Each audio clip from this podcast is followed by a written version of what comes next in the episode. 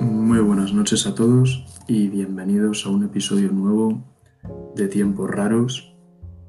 Eh, el episodio de hoy tratará sobre la primera guerra civil de la República Romana, pero antes de, de empezar me gustaría comentaros que muy probablemente cree un Instagram y un Twitter para estar en contacto más directo y, poder hacer encuestas y, y preguntas sobre, sobre qué tipo de cosas os gustaría ver, bueno, más bien escuchar en el podcast. Em, es el segundo episodio este, el primero si no contamos el piloto, y espero que os guste. He intentado solucionar los problemas de, de sonido y de la música porque algunos me comentaron que, estaba demasiado alta. Bueno, pues espero que este vaya algo mejor. Y comenzamos. La Primera Guerra Civil de la República Romana fue el primero de los grandes conflictos militares políticos de la República Romana que sucedieron durante el siglo I a.C. y que conducirían a la desestabilización y, en última instancia, al nombramiento de Augusto como primer emperador. La guerra tuvo lugar cuando los líderes de las dos facciones enfrentadas en el Senado, Sila, que, representaba a los optimates, y Cayo Mario, el cual representaba a los populares, compitieron por el honor de liderar la guerra contra Mitrídates VI, que era rey de Ponto, que es una provincia que se encuentra en Asia Menor, bueno, después, posteriormente provincia romana, pero en esos tiempos era un reino, y este Mitrídates VI había invadido la provincia romana de Asia y ordenado el asesinato de casi 80.000 romanos. Obviamente esto significaba la guerra, pero para ello la República tenía que escoger un líder para esa guerra. Al principio fue Sila, el de la facción de los Optimates, una facción más conservadora que la de los populares, quien obtuvo el apoyo del Senado para liderar la guerra pero en cuanto salió de Roma para reunir al ejército, eh, la facción popular anuló esta decisión recurriendo directamente al voto de la Asamblea de la Plebe, la cual otorgó el mando del ejército a Mario.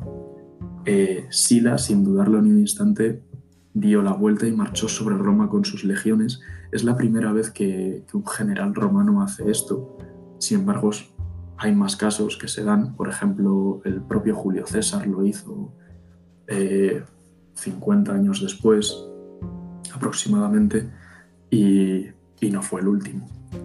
Eh, fue un movimiento bastante atrevido, pues Roma se consideraba como, como patria sagrada y realmente no era concebible que, que un, uno de los generales que había jurado defenderla y protegerla entrase con legiones en su terreno. Bueno, pues Sila marchó sobre Roma y así hizo huir a Mario y se volvió a dar el mando. El Senado, eh, forzado por Sila y las legiones leales a él, declaró enemigos de la República a Mario y a todos sus seguidores y sin más dilación Sila embarcó hacia Grecia para enfrentarse a Mitrídates y librar la guerra. Sin embargo, eh, tras la toma del poder de Sila en Roma, hubo elecciones consulares. Y uno de estos cónsules que salieron escogidos fue el Lucio Cornelio Cina, que era de ideología popular en vez de optimate.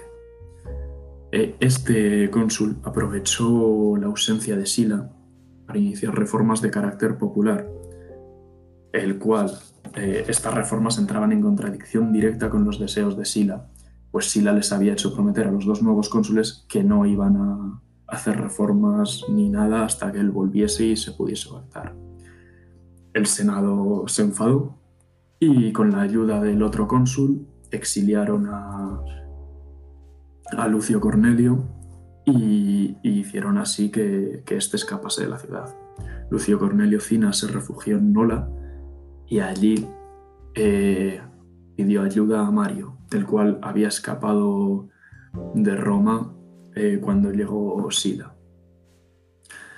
Mario volvió y juntos tomaron Roma, se hicieron nombrar cónsules e iniciaron una represión bastante cruda y sangrienta contra la facción de los optimates. Sin embargo, eh, tras unos pocos días en el cargo, Cayo Mario murió. Al poco tiempo, Sila terminó la guerra en Oriente con el Tratado de los Dárdanos y regresó a Italia donde derrotó a los populares y se estableció como dictador. Reformó la constitución republicana, cedió más poder al Senado y recordó el, de los tribunos de la plebe y el de las asambleas populares. Así eh, usaba su, su poder militar para asegurar el poder político de su facción, algo que no era para nada nuevo en Roma, pero sí algo mmm, bastante truculento, pues al fin y al cabo estaba usando sus legiones prácticamente para extorsionar. Eh, un año antes de morir, eh, Sila renunció a su cargo de dictador y, y, se retiró de la vida política. Esto es un, un breve resumen de lo que sucedió y, y ahora poco a poco, espero que os haya entrado el ganchito, os, os iré contando algo más de detalles y explicando que, cuáles fueron las consecuencias, cómo se llevó la guerra y eso.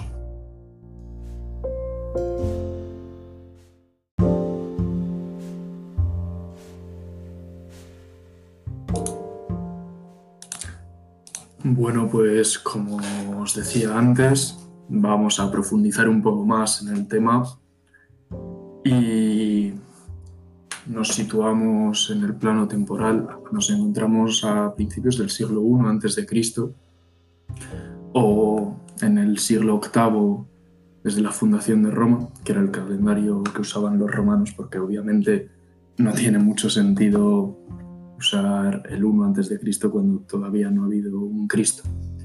Pero bueno, eh, en este siglo la, la República Romana entró en una nueva fase. Después de haber conquistado su hegemonía mediterránea, había destruido a la República de Cartago en las tres guerras púnicas, había conquistado Macedonia y los restos del imperio Seleucida, lo cual era importante porque eran restos del, del imperio de Alejandro Magno, y así la República Romana se había consolidado como la mayor potencia del Mediterráneo. Sin embargo, eh, esta continua expansión, el crecimiento demográfico y económico provocaron una crisis del modelo de Estado. Esto llevó a una fragmentación de la sociedad romana y aumentó enormemente la polarización social y política. El Senado se vio dividido con la aparición de dos facciones, los populares, representaban a la facción reformista que apostaba por expandir la ciudadanía a los nuevos súbditos de Roma y de dotar de una mayor democratización a las instituciones mediante el incremento del poder de las asambleas. Eh, sé que no es muy exacto históricamente hablando, pero por ponerlo en contexto podríamos decir que los populares eran como una facción más izquierdista, aunque realmente también es cierto que aunque hablaran de los beneficios del pueblo y tal, muchas veces eh, eran excusas para líderes eh, que buscaban hacerse con poder en la República. Y por el otro lado tenemos la facción de los optimates, que eran aristócratas, conservadores y que buscaban limitar el poder de las asambleas populares y aumentar el poder del Senado, consolidando así pues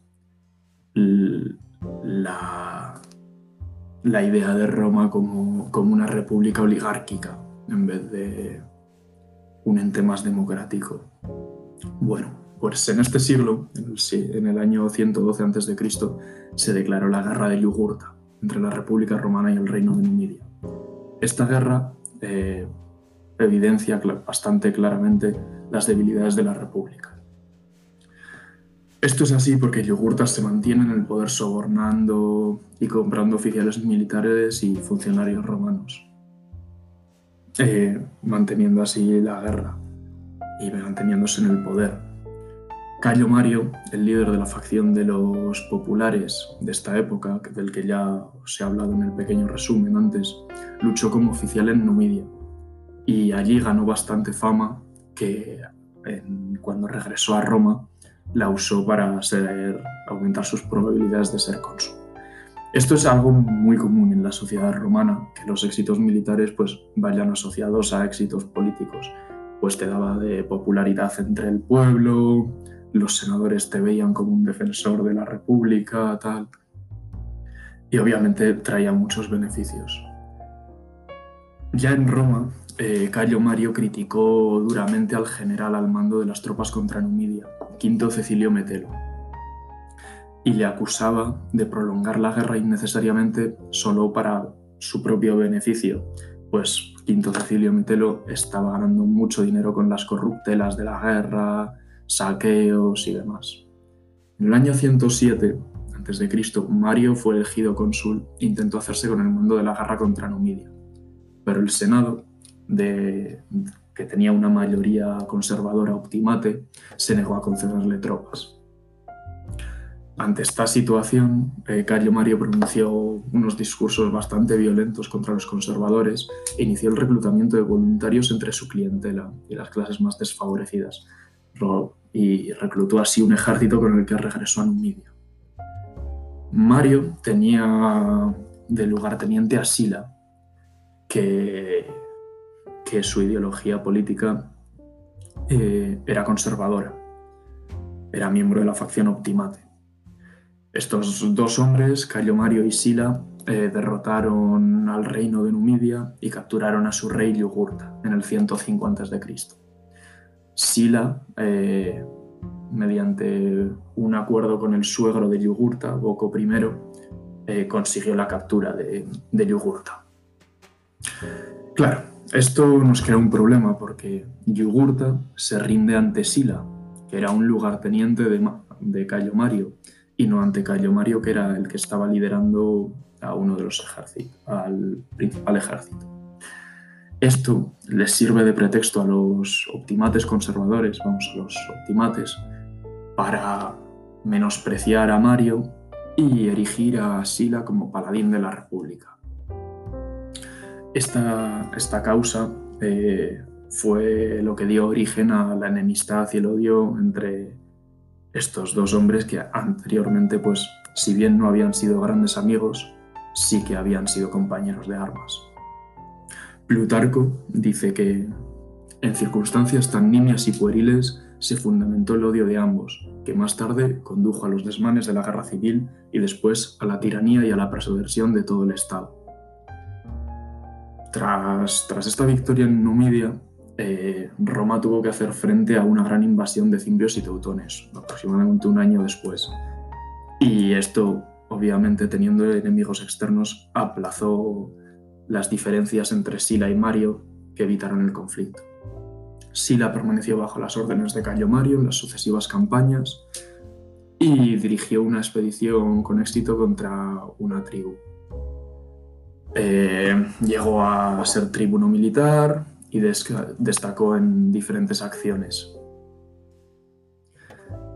Sila se dice que dirigía personalmente su caballería, eh, por lo que, aparte de ser un muy buen estratega, eh, nos indica que, que era también un, un, gran soldado y un buen guerrero.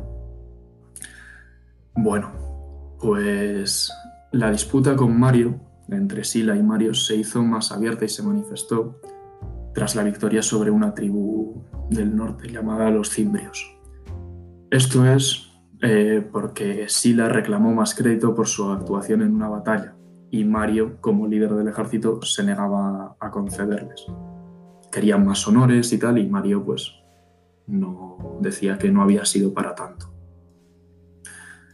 Hubo un tiempo en el que Mario se ausentó de Roma y hubo unos años de paz relativa, aunque en las calles pues ya se iba fraguando ese ambiente de tensión y, de guerra civil. El Senado, en estos años en los que Mario estuvo fuera de Roma, eh, controlaba el poder. Sin embargo, en el año 95 a.C. se publicó la ley Licinia Mucia, que se dirigía contra los aliados romanos eh, de la península itálica.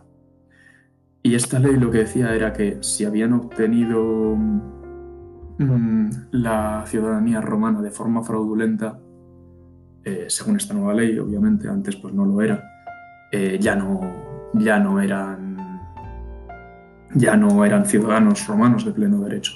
Y esto provocó un fuerte malestar entre ellos. En el 92 a.C. fue elegido tribuno de la plebe Marco Livio Druso, que inició una serie de medidas algo demagógicas como una nueva ley frumentaria y una devaluación del sestercio de plata. También estableció un acuerdo secreto con los aliados, eh, es decir, estos eh, italianos no, no romanos, eh, y les prometió el derecho de ciudadanía a cambio de que corriesen con los gastos de una nueva distribución de tierras. Y esto lo desaprobó el Senado y fue asesinado, lo que desencadenó una guerra entre Roma y sus aliados itálicos, lo que se llamó la Guerra Social. Esta guerra social terminó con la victoria romana y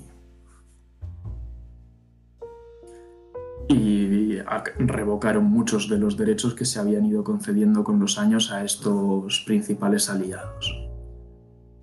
Tenemos ya el escenario montado para la guerra civil en la sociedad, con la sociedad ampliamente dividida y polarizada, con acaba de terminar una guerra entre la ciudad de Roma y sus colonias y sus antiguos aliados, y el ambiente en la península itálica está muy caldeado. Es necesaria tan solo una chispa para que comience todo.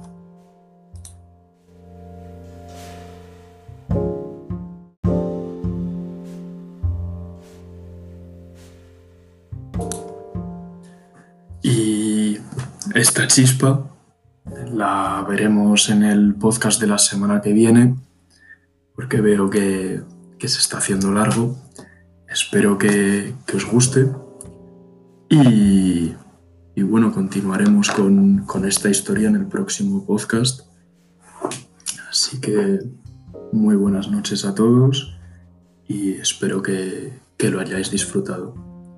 Recordad que para cualquier cosa, eh, para cuando salga este episodio, me, me tendréis en Instagram y probablemente también en Twitter.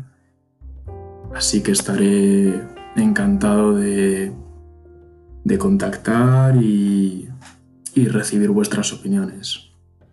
Un abrazo enorme y nos vemos la semana que viene.